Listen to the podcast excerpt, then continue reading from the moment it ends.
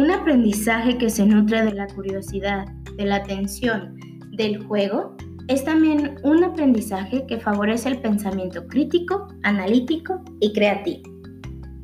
Hola, ¿qué tal? Los saludo desde Cómo Educar en Casa el día de hoy con nuestra colaboración número 2 para Alba Mar. Y bueno, eh, platicaremos un poco de lo que es la neuroeducación y todo lo que implica este tema.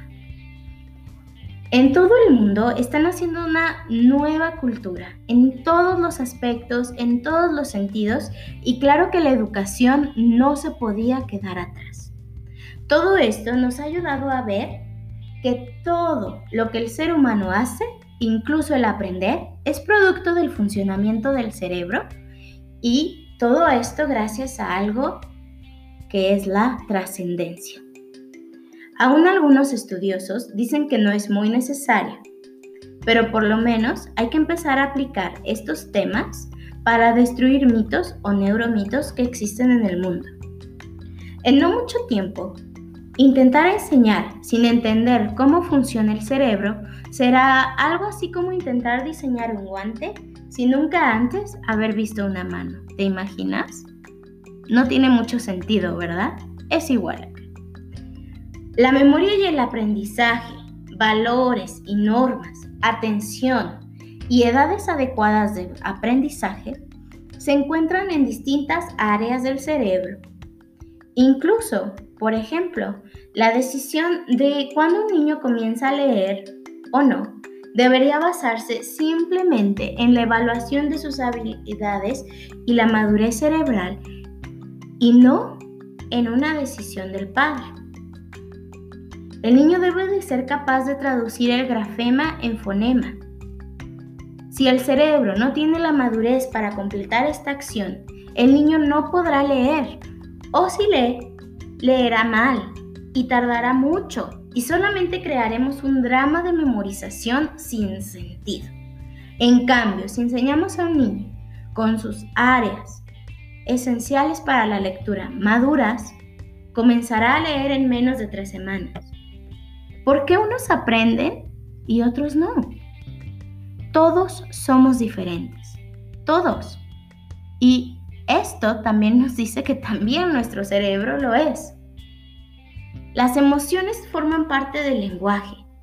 Somos lo que la educación hace de nosotros. De nada sirve la educación si no hay un manejo correcto de las emociones. Es aquí donde nace un gran conflicto. ¿Qué debemos enseñar primero? ¿Información o formación?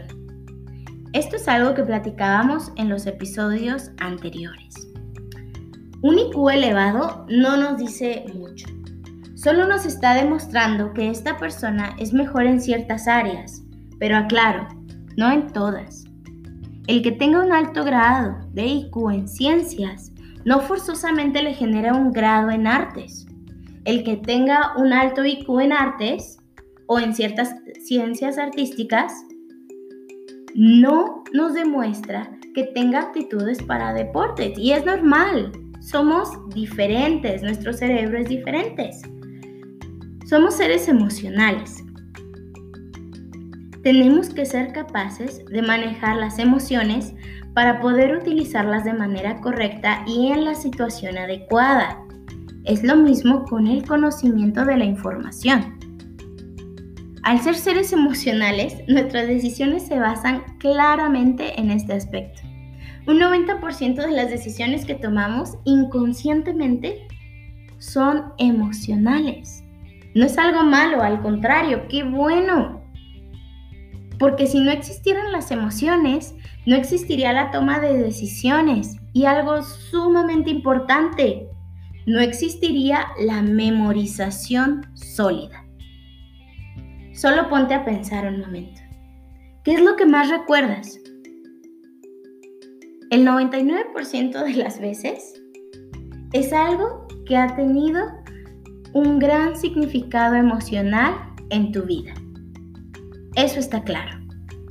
La emoción logra que seamos capaces de entablar un diálogo de conectar con las personas, de engarzar palabras para dar sentido, de dar profundidad al mensaje por medio de palabras más complejas.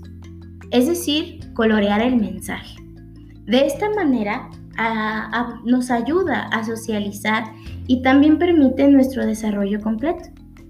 Todo esto se comienza a formar en los pequeños de alrededor de 3 a los 7 años. En esta edad, el cerebro tiene la habilidad de adaptarse, de aprender, de arraigar valores por medio de, de las emociones de una manera más sencilla y rápida.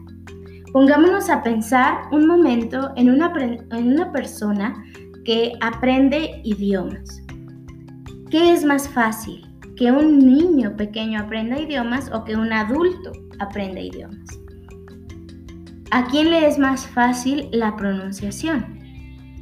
Todo esto tiene que ver con las habilidades. No es que uno aprenda y el otro no, sino que simplemente es más fácil de desarrollar o más rápido. ¿Ok? ¿Quieres brindarle las mejores herramientas y darle el aprendizaje más vanguardista a tu hijo? Empieza a aprender e implementar la neurociencia, los principios básicos las emociones. Todo esto en tu salón de clases o en tu casa. Saludos a todos desde la única comunidad de aprendizaje en la que creemos que el juego y la exploración es la única base para lograr una gran, gran retención y una gran memorización. Los veo pronto y si pueden, síganme en todas mis redes sociales, como Educar en Casa en Facebook, arroba como Educar en Casa MX en Instagram. Nos vemos pronto.